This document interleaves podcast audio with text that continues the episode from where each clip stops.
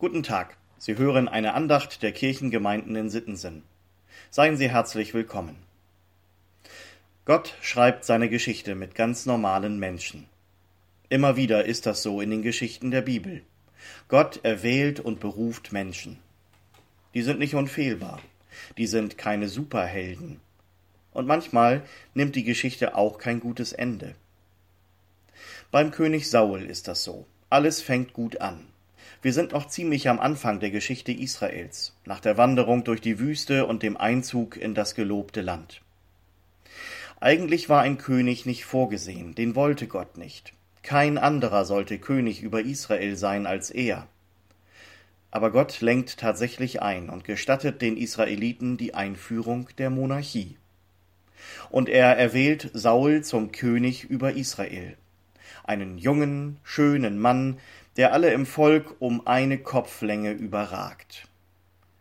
Der Prophet und Richter Samuel salbt ihn zum König und schickt ihn los, um Zeuge mehrerer seltsamer Zeichenhandlungen zu werden.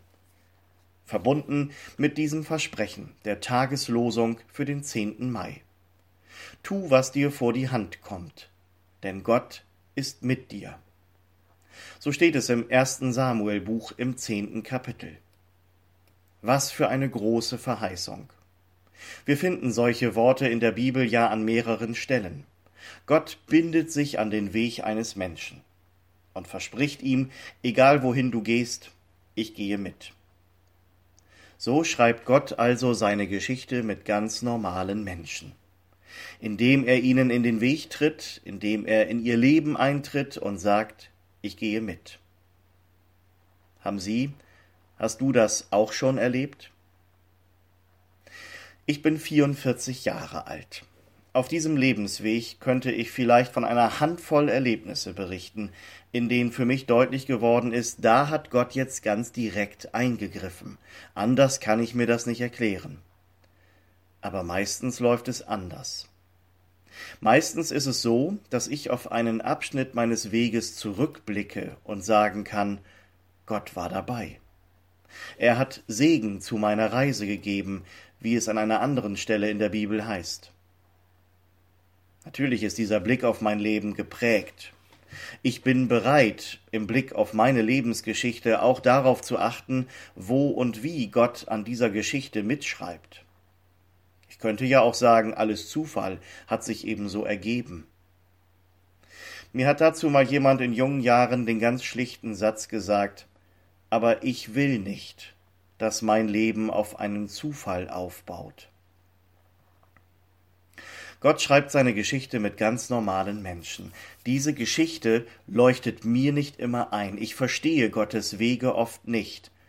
Aber der Glaube daran, dass er meine Wege mitgeht, dieser Glaube verleiht meinem Lebensweg einen Sinn, einen Grund. Tu, was dir vor die Hand kommt, denn Gott ist mit dir.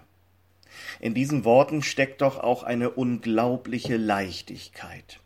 Mach doch erstmal, probiere es aus, wage etwas. Gott geht mit.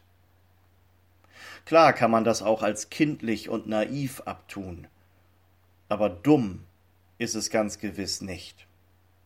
Darauf zielen übrigens die Worte für heute aus dem Neuen Testament aus dem zweiten Timotheusbrief. Der Herr aber wird dir in allen Dingen Einsicht geben. Das griechische Wort für Einsicht kann auch Verständnis, Scharfsinn oder sogar Weisheit bedeuten. Glauben hat nichts mit Naivität oder Dummheit zu tun, ganz im Gegenteil. Und schließlich zeigen mir die Worte der Tageslosung und die ganze Geschichte hinter ihnen doch auch, wie wandelbar Gott ist, wie viel Freiheit er auch seinen Menschen lässt. Israel will einen König, Gott lässt sich umstimmen. Saul ist kein Superheld, Gott erwählt ihn trotzdem und riskiert, später durch ihn enttäuscht zu werden. Weil Saul nicht mehr nach Gottes Willen fragt. So wird David zum nächsten König über Israel.